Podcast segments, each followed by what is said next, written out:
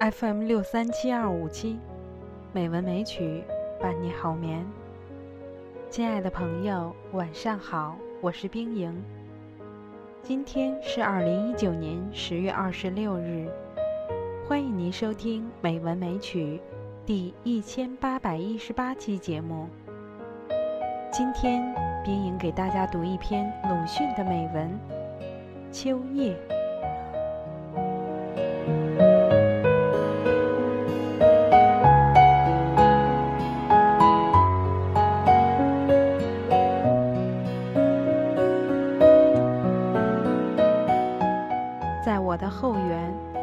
可以看见墙外有两株树，一株是枣树，还有一株也是枣树。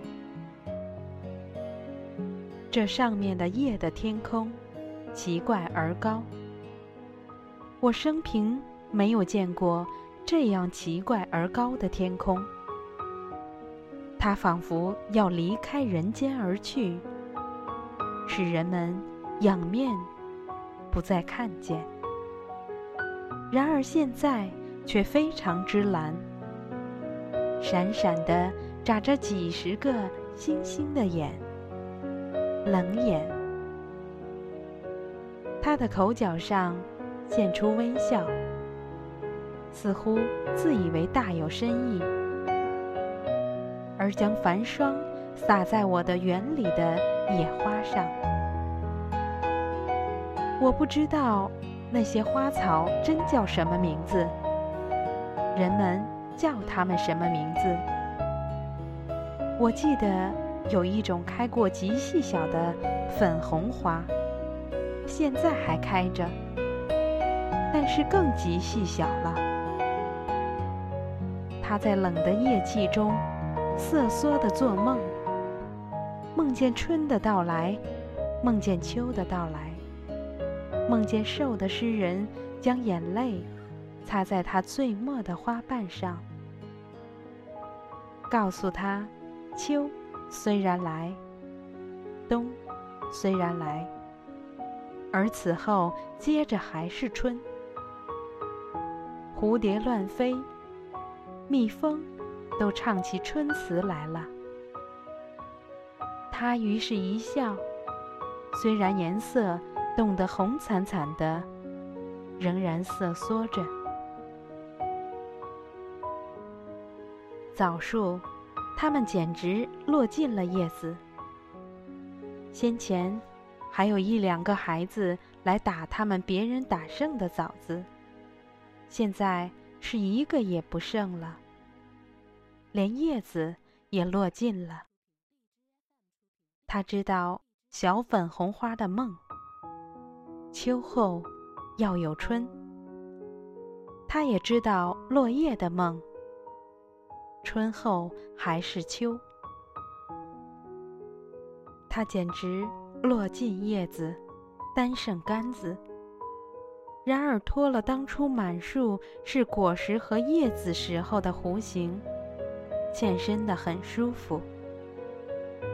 但是有几枝还低压着。护定它从打枣的干梢所得的皮伤，而最直最长的几枝却已默默地铁似的直刺着奇怪而高的天空，是天空闪闪的鬼眨眼，直刺着天空中圆满的月亮，使月亮窘得发白。鬼眨眼的天空，越加非常之蓝。不安了，仿佛想离去人间，避开枣树，只将月亮剩下。